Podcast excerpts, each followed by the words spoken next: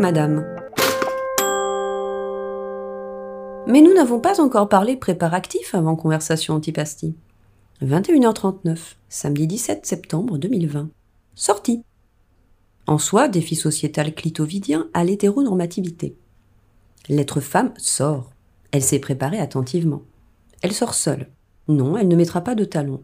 Elle ne fera pas retentir ses jambes à 20 mètres à la ronde pour faire retourner des têtes curieuses, imaginant que Sharon Stone a décidé de battre le pavé de leur centre-ville ce soir. Pas de baguette sur le tambour du trottoir.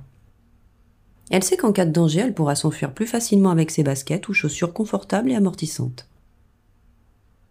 Le masque antiviral a fini de l'accessoiriser à l'approche du centre urbain, à l'endroit de l'un des panneaux circonscrivant le socioville, lieu de promiscuité et de consommation-consommation, récemment hypochondriaquisé par flippo sanitaire. Contrainte, elle l'a mise au dernier moment, à la limite où le rideau d'amputation émotico-faciale est devenu obligatoire. Et elle a eu le souci du détail esthétique. Elle l'a choisi pour qu'il aille avec le reste de sa tenue. Accrochage derrière l'oreille gauche, fixation derrière l'oreille droite, centrage sur le nez, paré à la conversation sécure. Ce soir, il sera noir comme la nuit. De la lingerie de rue presque indécente. La touche finale du carénage facial, une macro-finition eyeliner protectrice juste en dessous de ses étoiles pétillantes oculaires. Le masque présente quelques avantages derrière la sous-couche de son pouvoir sécunitaire.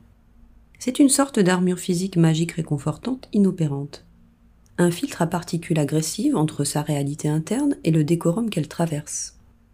Elle a aussi son petit truc self-défense caché au fond de sa poche, de son sac, au cas où, ou mieux équipé encore au creux de sa main une sorte de prérequis au déplacement de sa poitrine en milieu extérieur nocturne.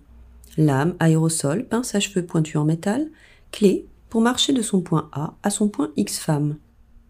Ou bien elle a recouru à de la sève défonce avant, pour se donner de la pseudo-force en s'annihilant la peur grâce à un stick de weed ou à un premier verre. Parfois, son portable joue le rôle de bouclier connecté.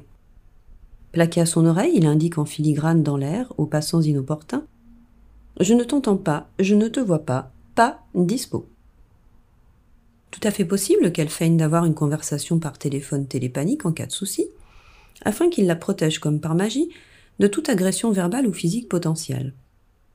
Les plus courageuses de l'érotiquette accepteront de porter une jupe ou une robe par déjouement du sort d'intrusion forcée, tandis que certaines se seront au fil des années cousues un pantalon anti-intrusion et complexé les jambes. Access denied. Plus facile de s'en dire une partie et de se limiter l'habillage.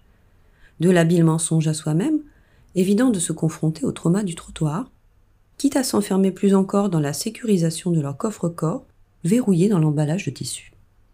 Un verrou à double tour, pouvant ironiquement renforcer la loi d'attraction de leur statut de victime subissante renouvelable. L'énergie négative est circulaire. Elle tourne sur elle-même si tu ne la laisses pas s'échapper de son réceptacle. L'amant attire l'amour mâle et la crainte aimante le mal amour. Il faut choisir.